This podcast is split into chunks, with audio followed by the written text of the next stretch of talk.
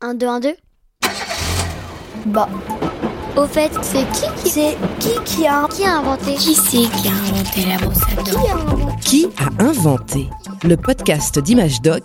Qui éclaire ta curiosité?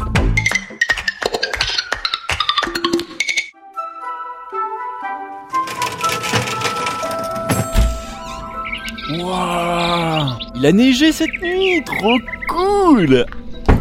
Allez, vite mon blouson, mes chaussettes. Allez, on y va.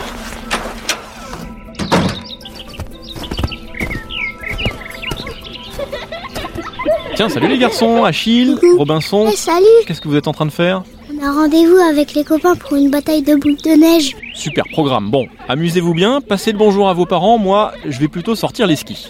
Ski C'est tout plat ici. Tu pourras pas faire de descente. Ah mais oui, mais je prends des skis de fond pour me balader. Vous savez, le ski, à l'origine, c'était surtout un moyen de se déplacer. Dans les pays où il y a de la neige. Bah oui, le pôle Nord ou le Groenland. Les premiers skis sont apparus dans une région très enneigée, tu as raison, mais pas au pôle Nord, plutôt entre la Finlande, l'Estonie et la Russie. C'était il y a environ 8000 ans. Du temps des hommes préhistoriques. C'est ça. Au départ, les humains voulaient se faciliter la vie lorsqu'ils partaient chasser.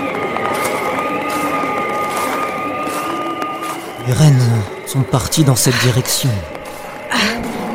On sent de la neige est épaisse. On s'enfonce à chaque pas. Pour moi, c'est plus facile. Je marche dans tes traces et la neige est un peu tassée. Alors, il faudrait qu'on puisse tasser la neige avant de poser le pied dessus. Tu as raison. J'ai aussi remarqué qu'en marchant sur des grands morceaux d'écorce, on s'enfonce moins. Ah ouais Et si on attachait à nos pieds des morceaux de bois allongés Oh, bonne idée. Mais tiens, ramenons ce tronc d'arbre au campement. Nous pourrons le tailler tranquillement.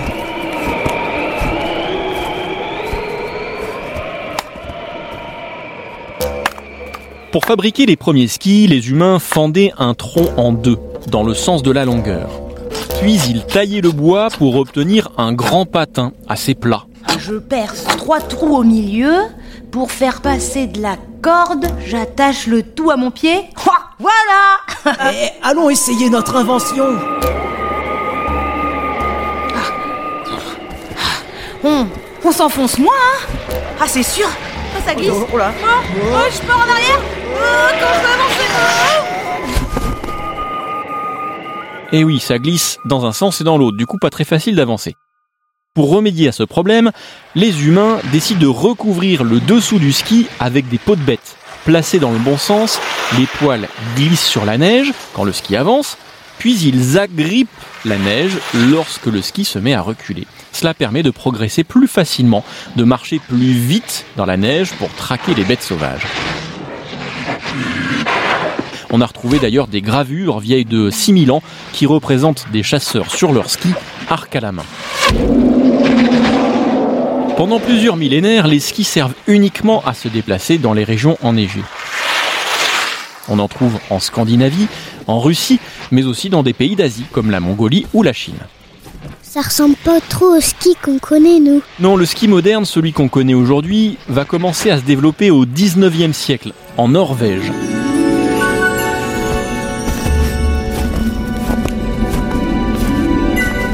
Dans ce pays, il neige près de la moitié de l'année. Les gens sortent souvent leur ski à la ville, à la campagne, pour aller à l'école, au travail ou même chez le médecin. Mais les skis de l'époque ne sont pas très pratiques lorsque la pente devient raide. Un jeune homme va changer tout ça. Il s'appelle Sondre Norheim et il habite une ferme sur les hauteurs d'un village.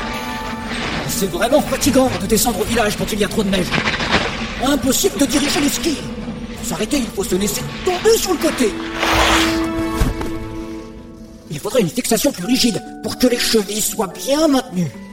Et un ski plus étroit au niveau des pieds pour bien tourner. Sondre Norheim se met au travail. Il met au point ses skis, les améliore et crée une nouvelle technique de descente.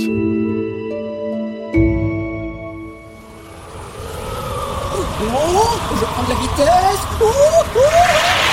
Oh, et maintenant, je fais chier les jambes et je lève les talons. Ah, et je tourne. Cette technique est baptisée Télémark, le nom de la région où vit Norheim. Il devient vite un as du ski.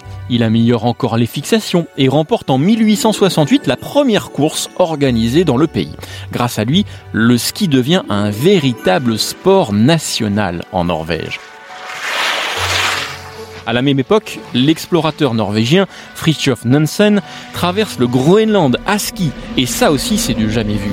Tous ces exploits vont donc faire connaître le ski et la Norvège dans le monde entier. À partir des années 1930, skier devient un véritable sport, puis un loisir pour beaucoup de familles. Enfin, dans les pays où il neige. Un podcast original, Bayard Jeunesse, Billy de Cast.